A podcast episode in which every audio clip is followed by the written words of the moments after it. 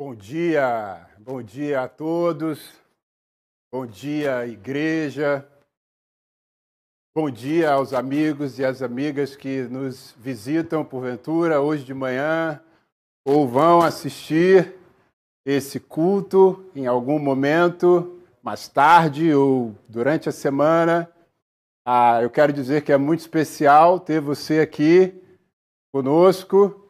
Espero que os louvores, toda essa transmissão que está sendo feita da melhor maneira possível, a palavra que já foi aqui apresentada, seja de alguma forma encorajando você, incentivando você, animando você a crer em Deus, a despertar o interesse por se relacionar com esse Deus que está de braços abertos, como vimos aí no teaser para receber você. Né? Esse mês de outubro, o Cristo Redentor, ele completa 90 anos da sua inauguração. E vão haver várias comemorações aqui no Rio. Ah, principalmente vai ter um show na Praça da Apoteose.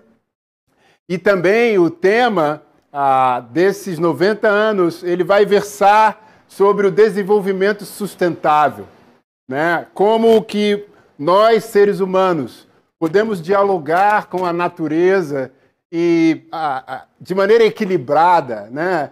explorando os seus recursos, mas também devolvendo e permitindo que a natureza sobreviva em meio a essa nossa correria como seres humanos. quando o Papa João Paulo II esteve aqui e visitou a estátua do Cristo, ele disse: a imagem do Cristo Redentor de braços abertos simboliza o amor, o apelo, a reconciliação e a fraternidade. E eu acredito nisso também. E, além disso, essa imagem e essa frase suscita em mim e talvez em você também algumas perguntas. E uma das perguntas que me vieram é: como que eu posso me relacionar com todos aqueles que estão à minha volta, apesar das suas diferenças, das suas crenças diferentes, do seu gênero diferente, da sua cor diferente, da sua condição social diferente, da sua origem diferente. Como eu, como eu posso abrir os braços para essa pluralidade de pessoas ao meu redor? Na minha cidade? Como eu posso oferecer, como um cristão, uma resposta a essa realidade de tantas diferenças que nos cercam? Pode ser, eu acredito, amigos e amigas, que a nossa existência hoje, como sociedade, esteja muito mais caracterizada pelas diferenças do que pelo pensamento comum, do que pela unidade. E essas diferenças afetam a maneira que eu penso e a maneira como eu interpreto o mundo ao meu redor. Isso é um fato. Hoje, nós vivemos em uma sociedade com diferenças cada vez mais profundas e sem solução em, ter, em, em, em, em questões extremamente importantes para a vida em comunidade. E eu acredito também que a tendência do ser humano para o individualismo, para a autonomia, vem corroendo confianças que tínhamos no passado em instituições, a confiança que tínhamos talvez no governo, a confiança que tínhamos na igreja e até mesmo a confiança que tínhamos na família. Então, será possível identificar um terreno comum, ainda que nós não concordemos com tudo, com o que seja o bem comum. Será possível encontrar um caminho comum? Quais valores, quais as práticas que a Bíblia me mostra, me ensina a incorporar, a fim de que eu possa viver em um mundo profundamente dividido? Que testemunho eu posso dar como um cristão nesses dias cada vez mais plurais que vivemos. Vamos responder essas perguntas juntos nesse mês de outubro? Eu quero convidar você para responder comigo, por meio da palavra de Deus, a essas perguntas.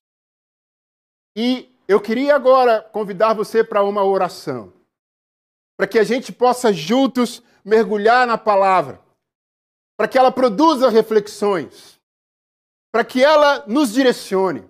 Então, pare agora o que você está fazendo aí. Senta aí no seu sofá, ou na sua cadeira, ou na sua cama. Pega a sua Bíblia. Se você costuma anotar, pega um papelzinho, uma canetinha aí para anotar. Ou então anota no seu dispositivo.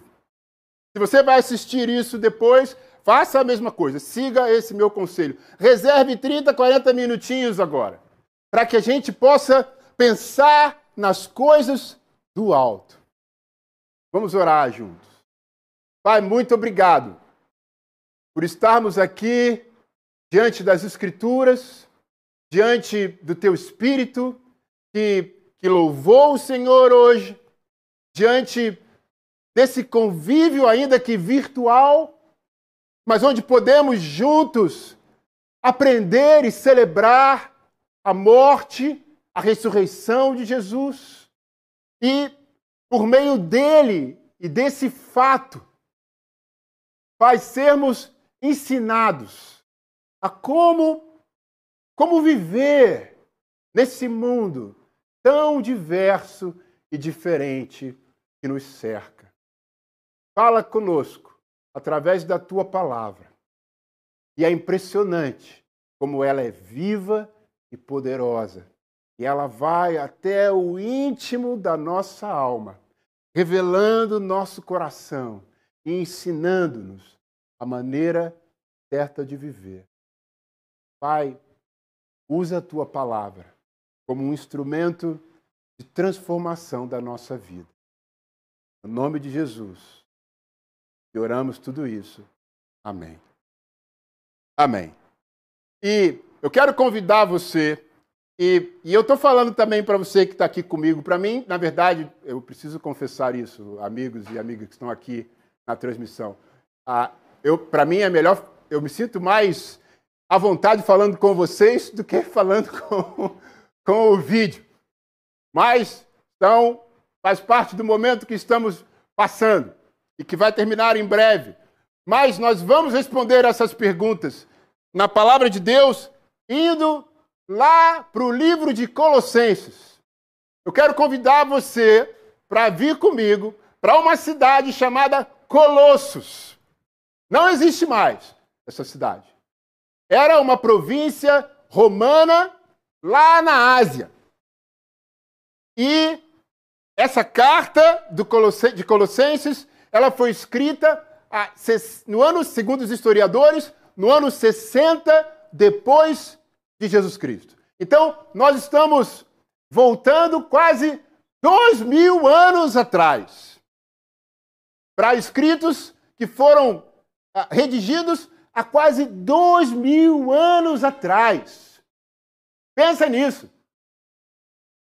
E você vai ver, eu espero e oro por isso, o quanto esses escritos, apesar de terem sido feitos há dois mil anos, apesar de terem sido escritos para uma cidadezinha chamada Colossos, que ficava a 200 quilômetros de Éfeso, que é uma outra carta que tem aqui. Como o que está escrito aqui tem respostas para nós hoje. Isso que é o encanto, isso é o que me maravilha nas Escrituras sagradas. Sabe, Colossos, quem plantou essa igreja lá, quem começou essa igreja nessa cidade foi um cara chamado Epáfras. Epáfras era um amigo de Paulo, era um colaborador de Paulo. E provavelmente Epáfras também plantou as igrejas em duas cidades vizinhas a Colossos, Laodiceia e Hierápolis. Ele também fez isso. Quem leva essa carta a essa igreja lá em Colossos é um outro colaborador de Paulo, um cara chamado Tíquico. E junto com ele, levando essa carta lá para a igreja de Colossos, vai um outro cara chamado Onésimo, que talvez você conheça, que era o escravo fugido do Filemão. Então, não dá para passar por isso sem ficar inspirado, porque você vê que Paulo, ele tinha uma rede de irmãos e irmãs que o ajudavam no trabalho missionário, no trabalho de cuidar das igrejas. Ah, quem dera que hoje nós tivéssemos mais Epráfras na igreja, mais Tíquicos na igreja, mais Onésimos na igreja, mais colaboradores para o serviço de avançar o evangelho do reino de Deus. Paulo estava preso em Roma quando ele escreve essa carta. E o interessante, o contexto aqui, é que ah, havia lá em Colossos, os historiadores também falam isso, muitos judeus. Muitos judeus. E era uma sociedade grega né? grega romana, greco-romana. Mas haviam muitos judeus lá. E muitos desses judeus estavam na igreja. E eles estavam trazendo para a igreja alguns conceitos do judaísmo. E querendo, de certa forma, impor esses conceitos na igreja. A guarda do sábado, a, a, a, celebração de algumas cerimônias religiosas, a questão lá da pureza levítica, eles estavam é, tentando é, é, infiltrar a igreja com essas coisas. Na verdade, isso, isso era uma, uma, uma, uma característica, né? um, um retrato de, de todas as igrejas primitivas. Elas, elas tinham essa questão profunda, porque haviam judeus que haviam se convertido ao cristianismo, mas eles estavam trazendo essas práticas para dentro da igreja e, sobretudo, querendo impor essas práticas sobre aqueles outros cristãos que não tinham a raiz no judaísmo. E também uma outra coisa que estava vindo aqui também na igreja em Colossos, que estava começando a nascer aqui nessa época, era uma filosofia chamada gnosticismo. E você vê aqui na, nas, nas, páginas de, de, da, da, carta aos Colossenses que, ah, resumidamente, eu não vou entrar aqui em detalhes do que significava isso, mas resumidamente, o gnóstico ele, ele acreditava que Jesus Cristo, que a morte e a ressurreição de Jesus Cristo, que o conhecimento de Jesus Cristo não, não era suficiente para que você alcançasse, alcançasse a plenitude espiritual. Você precisava de outras coisas, ah, culto aos anjos, ah, alguns elementos místicos. Eles, eles davam muita ênfase a um conhecimento maior. E que Cristo não era suficiente. E essa, e essa filosofia e essa ideia também estava entrando na igreja. Então, Paulo, apesar de nunca ter ido lá, ele nunca foi lá em Colossos, segundo os historiadores. Como disse, quem começou a igreja lá foi Epáfras. Mas Paulo, sabendo do que estava acontecendo, porque ele tinha uma relação com esses colaboradores de pastoreio, Paulo escreve para a igreja. E ele vai atacar esse conflito que estava acontecendo lá, diferentes percepções e visões da vida cristã. E a resposta que Paulo dá para esse suposto conhecimento superior, ou para essa suposta pregação de uma santidade superior, que era a mais, que era além da pregação apostólica. Paulo responde de maneira extremamente maravilhosa poderosa. Ele explica quem era Jesus Cristo e o que ele representava em Colossenses capítulo 1, versículo 13. Pois ele nos resgatou do domínio das trevas e nos transportou para o reino do seu Filho amado, em quem temos a redenção, a saber, o perdão dos pecados.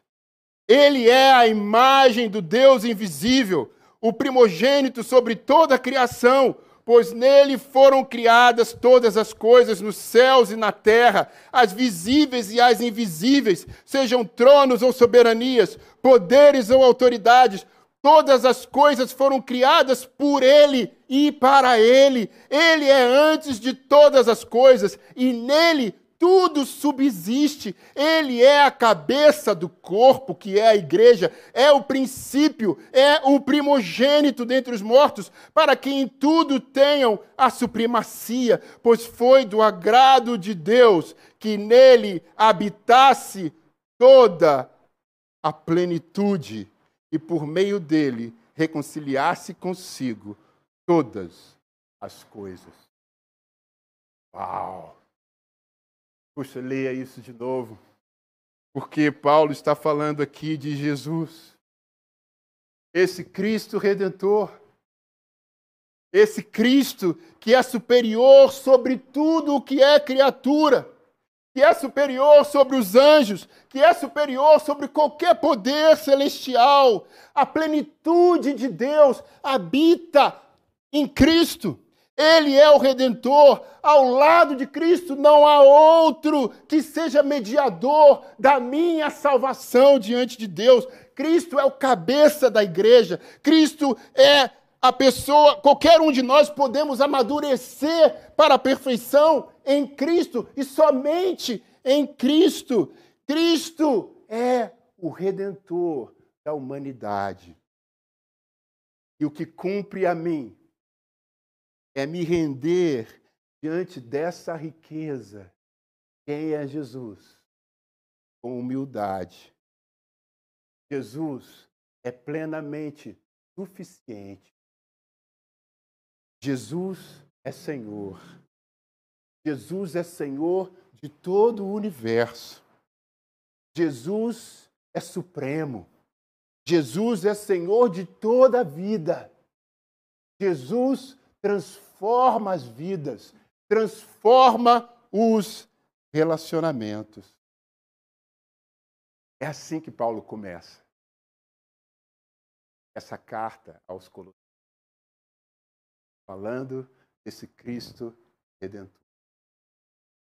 E aí, no capítulo 3, nós vamos pular o capítulo 2, vamos para o capítulo 3, que é o que me interessa hoje nessa mensagem, o Cristo Redentor, braços abertos sobre a Guanabara. No capítulo 3 de Colossenses, no capítulo 1, no versículo 1, Paulo vai continuar aqui falando sobre essa transformação, sobre, sobre essa mudança de vida, sobre essa mudança nos relacionamentos, sobre essa mudança na forma como a gente olha o outro, na forma como a gente lida com o outro. E ele vai começar no versículo 1 do capítulo 3 falando: Portanto, já que vocês ressuscitaram com Cristo, procurem as coisas que são do alto, onde Cristo está assentado à direita de Deus. Mantenham o pensamento nas coisas do alto e não nas coisas terrenas, pois vocês morreram e agora a sua vida está escondida com Cristo em Deus. Quando Cristo, que é a sua vida, for manifestado, então vocês também serão manifestado, manifestados com Ele em glória. Sabe o que Paulo está falando aqui? É que o ponto de partida o início dessa minha transformação de vida é o fato de que eu, como um cristão, já morri e já ressuscitei.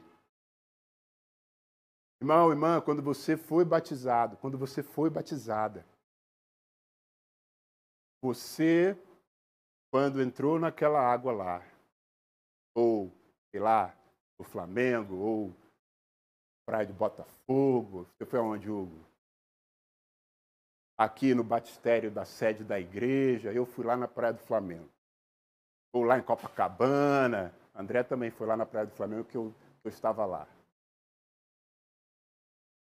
Quando você entrou naquela água lá, no caso do Flamengo e Botafogo já era suja. Quando eu entrei lá, ficou mais sujo. Porque todos os meus pecados eles, eles ficaram lá. Eles foram enterrados lá. E quando eu levantei daquela água, e eu lembro como se fosse hoje, eu levantei daquela água uma nova pessoa. Você também. Você também. Uma nova pessoa. Você morreu e ressuscitou. Então, essa palavra é para você, irmão, irmã. Talvez hoje esse processo de transformação de vida, talvez hoje esse processo de santificação, de mudança do seu interior, do seu caráter, de algo profundo no seu coração, de algo que tem a ver com as suas relações. Talvez você esteja passando por algo difícil, por um momento difícil. Talvez as aflições da vida estejam batendo na sua janela hoje. Talvez você esteja tentando há tanto tempo e, e você não está vendo muito resultado, muito fruto. Talvez você esteja colhendo um fracasso em alguma área da vida. Eu quero falar com você hoje que eu e você precisamos, se você está assim, se você está nesse momento, nesse lugar, eu e você precisamos voltar. Volta! Volta! Volta para aquele dia. Volta para aquelas águas. Volta para aquele momento que você morreu e ressuscitou. Volta para a cruz do Redentor. Volta para o fato de que você está morta de que você ressuscitou. É aí, é nesse lugar, é nesse ponto que eu e você nos sentimos amados. Quando você olha para essa estátua de braços abertos, a mensagem que tem que soar no seu coração é: você é alguém amado. Você é uma pessoa amada. E quando você volta para aquele lugar, irmão, irmã, você encontra força, você encontra fé, você restaura a confiança para voltar para a luta, que não é fácil, mas você volta com a certeza da vitória em Cristo Jesus. Você é uma pessoa amada. Quando você olhar essa estátua, conhecida no mundo inteiro, e essa frase soe dentro do teu coração, brilhe aí dentro como o sol, que você é alguém amado. Em meio a todas as discriminações, as diferenças, as rivalidades, as lutas, os preconceitos, os conflitos, as injustiças, as desigualdades dessa cidade que nós vivemos e que talvez você esteja sendo vítima disso. Quando você olhar para essa estátua, você deixe suar dentro da tua alma que você é alguém amado como eu tenho sido amado aqui agora, porque estão colocando um ventilador para mim. Olha que amor, que gesto maravilhoso. Obrigado, irmão. Sabe, amigos e amigas que talvez não sejam um cristão, eu vou falar algo para vocês agora. Eu e você, nós fomos criados à imagem de Deus. Nós somos criados por Cristo. A Bíblia fala isso. E para Cristo. Mas é um fato que nós nos soltamos de Deus. Nós nos afastamos de Deus. E nós nos tornamos reféns de nós mesmos, do mundo que nos cerca e do diabo. Esse é o ser humano que eu e você conhecemos em nós mesmos. Um ser humano racista, um ser humano machista, um ser humano misógino, um ser humano preconceituoso, um ser humano egoísta, um ser humano indiferente, um ser humano sem amor.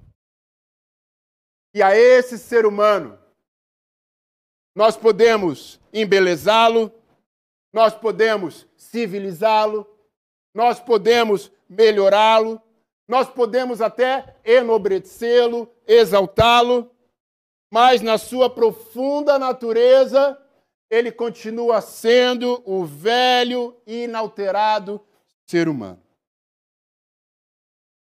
Por isso, Deus entendeu que não dava para consertar o ser humano. Ele, ele mandou a lei, mas a lei não consertou o ser humano. E nós, talvez inspirados na lei divina, também criamos as nossas leis, criamos os nossos costumes, criamos os nossos códigos de ética, criamos as nossas culturas, as nossas religiões e todas essas práticas humanas que tiveram e têm como objetivo consertar o ser humano, também não tem dado muito certo. Então, o que Deus fez? Deus, Deus matou o ser humano com Cristo. E ressuscitou o ser humano em Cristo.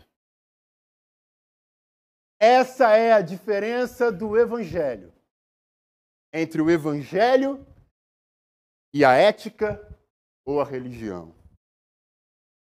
E esse é o terreno comum, amigos, respondendo à primeira pergunta. Qual é o terreno comum?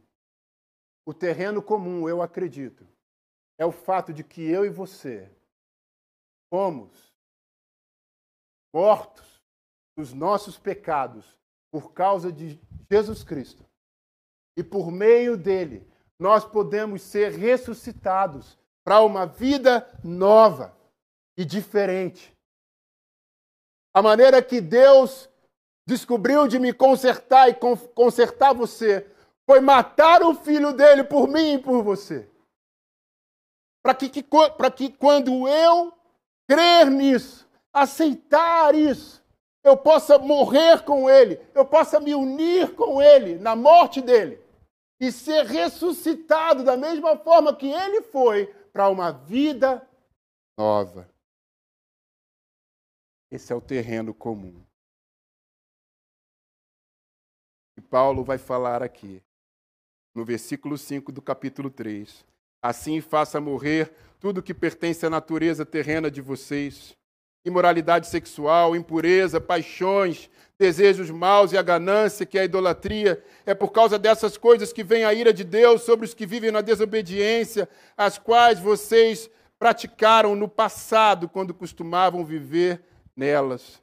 Mas agora abandone todas essas coisas a ira, a indignação, a maldade, a maledicência, a linguagem indecente no falar. Não mintam uns aos outros, visto que vocês já se despiram do velho homem. Se você parar para ler esses trechos com calma, você vai reconhecer o quanto isso aqui tem relação com o ser humano. O quanto essas práticas são práticas da nossa vida, do nosso dia a dia. Que Paulo está falando para a igreja vocês se despiram do velho homem, no versículo 10, e se revestiram do novo, o qual está sendo renovado em conhecimento à imagem do seu Criador. Nessa nova vida já não há diferença entre grego e judeu, circunciso e incircunciso, bárbaro e cita, escravo e livre, mas Cristo é tudo e está em todos. Cristo rompeu as barreiras das diferenças. Em Cristo nós somos um. Independente do gênero, independente da cor da pele, independente da condição social, nós somos um em Cristo. Portanto, como povo escolhido de Deus, santo e amado, revistam-se de profunda compaixão, bondade, humildade, mansidão e paciência. É aqui que eu quero ficar. Fluir eu eu encontrei o terreno comum. O terreno comum é Cristo. é a minha submissão e entrega diante da redenção de Jesus. E agora eu quero aprender com Jesus do que que ele quer me vestir, do que que ele quer me renovar, o que que ele quer me atribuir, para que eu possa viver no meio de todas essas diferenças que me cercam hoje. E ele vai falar aqui: revistam-se de humildade, mansidão, paciência. Humildade. Humildade. Humildade significa que eu reconheço que em um mundo de tantas diferenças, em torno de questões extremamente fundamentais, é impossível eu prove para o outro que eu estou certo, ele está errado. Às vezes isso é muito. Humildade não tem nada a ver com simplicidade. Ser humilde não tem a ver com a roupa que você veste, com a casa que você o carro que você Humildade, ela é exercida quando eu reconheço os limites da minha razão. Quando eu reconheço que eu sou limitado. Quando eu reconheço que eu não estou sempre certo. Quando eu reconheço que eu não tenho a capacidade de convencer você que está certo, porque eu sou tão, eu estou certo, porque eu sou tão limitado quanto você é como ser humano. Um cristão, ele consegue ser incorporado de humildade, ele consegue se vestir com a humildade, porque ele acredita que um Deus morreu por ele. Ele acredita que ele não é salvo por meio das obras, das ações. Ele acredita que alguém já fez isso. E por saber disso, ele é impulsionado a viver uma vida que agrada a esse que fez o sacrifício por ele, que se redimiu por ele. E essa é a fé que ancora a minha relação com Deus. E quando eu tenho essa compreensão do que Deus fez por mim na cruz, eu consigo ser incorporado. Eu consigo me vestir com humildade. Uma terceira coisa que, que Paulo fala, que eu devo me revestir além da compaixão, da bondade, da humildade, é a paciência. É paciência. A paciência, ela estimula você ouvir o outro. A, a paciência estimula a sua compreensão. A paciência estimula o seu questionamento. A paciência com o outro nem sempre vai diminuir a distância entre as ideias e os pensamentos entre nós. Nem sempre vai. Nós nunca, talvez, cheguemos a um acordo em tantas questões difíceis que nos dividem, mesmo tendo a paciência. Mas o ouvir atento o outro, a compreensão do lado do outro, o questionamento respeitoso ao do outro, ao, ao ponto de vista do outro, as crenças do outro, as ideias do outro, ao modo de vida do outro. Essa empatia, esse ouvir atento, isso vai me ajudar a me aproximar do outro e não a me distanciar do outro, mas a me aproximar do outro e ir reconhecendo as experiências que nos unem e as experiências que nos separam. Como um cristão, eu posso ser paciente com o outro, que pensa diferente de mim, que enxerga as coisas diferentes de mim, que acredita em coisas diferentes que eu acredito. Eu posso ser paciente porque eu acredito, eu tenho esperança que o final da história já está contado. Eu já sei qual é o final da história. Cristo morreu por mim. E um dia ele vai voltar e vai me levar com ele. Essa é a minha esperança. Por isso eu posso ter paciência com você, que não é como eu. E a terceira coisa que Paulo fala aqui é a mansidão. Eu posso entender também e interpretar como tolerância. Você continuar o versículo 13, ele fala: suportem uns aos outros e perdoem as queixas que tiverem uns contra os outros. Tolerância. É a terceira roupa.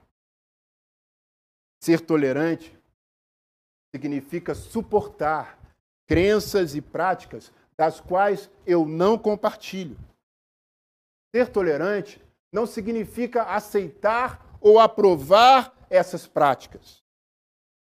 Porque todos nós temos opiniões sobre questões importantes que outros consideram totalmente equivocadas. Não há como alguém acolher todas as crenças diferentes e incompatíveis. Contudo, eu sou tolerante. Eu posso realizar o trabalho de separar você das suas ideias. De separar as pessoas das suas crenças. E de buscar me relacionar com você como alguém que também foi criado por Deus, admitindo que eu não vou aprovar todas as suas crenças, nem todas as suas ações, mas eu vou conseguir separar você do que você crê, do que você vive, do que você escolheu, do que você defende e me relacionar com você. Quando eu sou vestido da tolerância. Todas essas práticas, humildade, paciência e tolerância, refletem um sentimento norteado em princípios. E como um cristão, sim, eu vou falar a verdade para você. Mas eu vou falar a verdade com amor. Efésios capítulo 4, versículo 15. A capacidade de nos colocarmos no lugar do outro requer humildade. A capacidade de fazer isso requer paciência e tolerância, fundamentada no amor.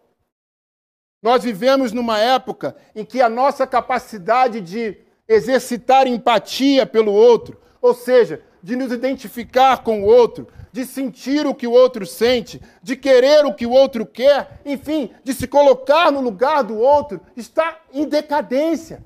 Está muito difícil ver alguém assim. A nossa capacidade de compreender o outro, de conversar face a face com quem tem opiniões e crenças diferentes da nossa, está em declínio.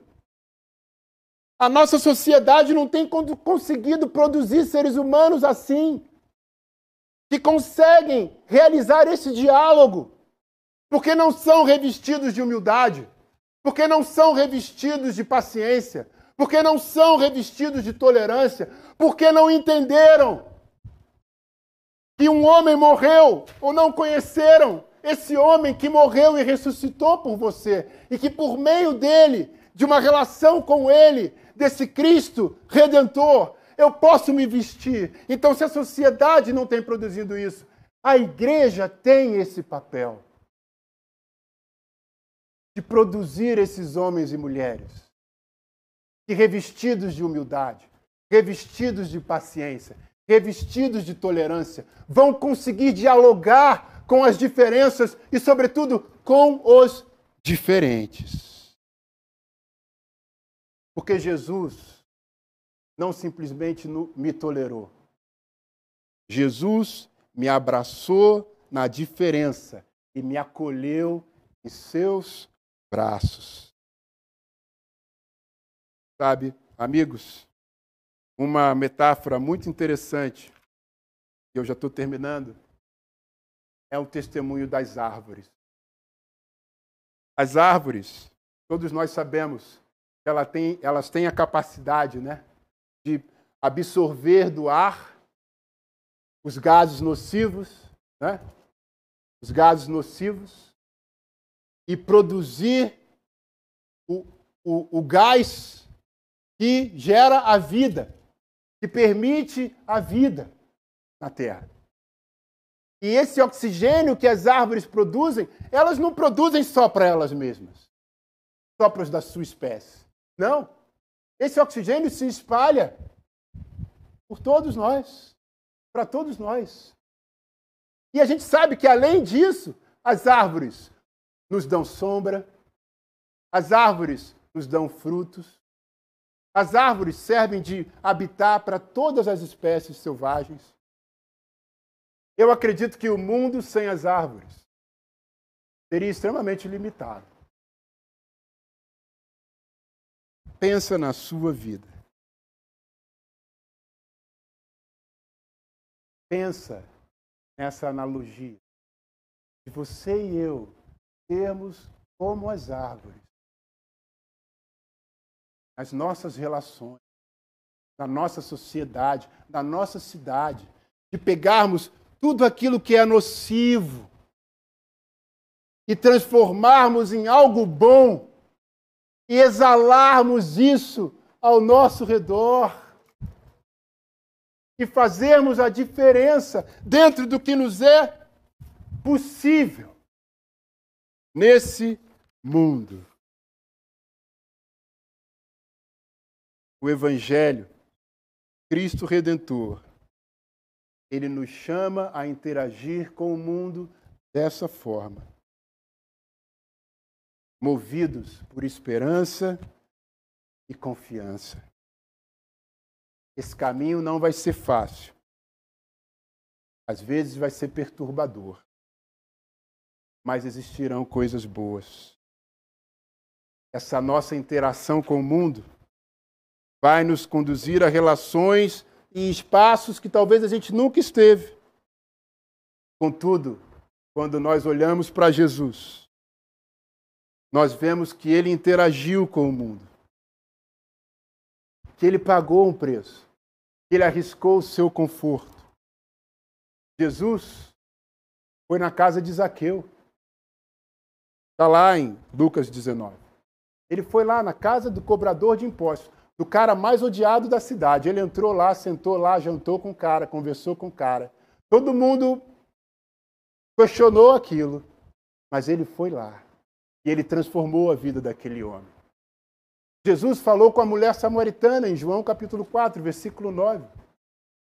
Um judeu não falava com, com samaritano. Não era normal um homem falar com uma mulher publicamente.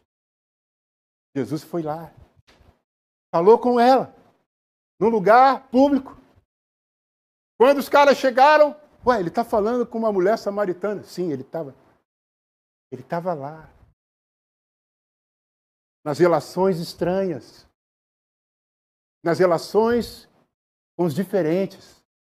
Jesus, quando estava pendurado na cruz, ele olhou para aquele ladrão que estava do outro lado dele, para o ladrão, e falou: Você estará comigo no paraíso. Esse foi Jesus. Jesus foi como uma árvore. Ele pegou aquilo que era nocivo e transformou em algo bom. Porque ele se vestiu de humildade, paciência, tolerância. Então, amigos e irmãos, amigas e irmãs, quando a gente navegar por esse mês de outubro, nesses temas: a mulher, o racismo, a homossexualidade, a justiça social, a política, que nós nos vistamos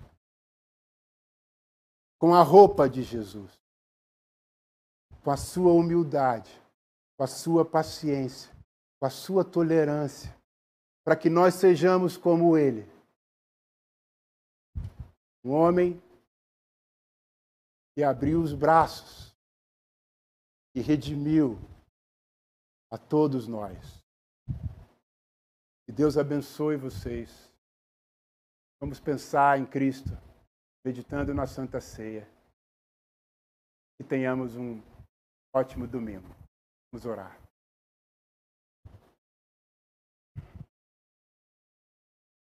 Pai, obrigado por Jesus. Obrigado pelo Evangelho que ele traz. Obrigado por ele ter entregue a vida dele por cada um de nós. E obrigado por ele nos ensinar, através da própria vida e dos seus, da sua palavra, que no meio de todas essas diferenças e diferentes, nós podemos ser sal, nós podemos ser luz como cristãos. Que as soluções do mundo, elas não têm dado jeito no ser humano.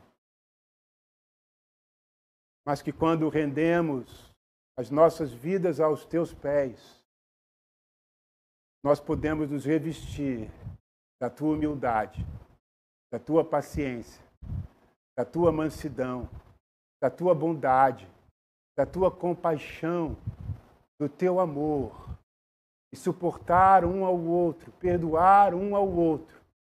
E assim, Pai, termos árvore que vão exalar a vida por onde passamos.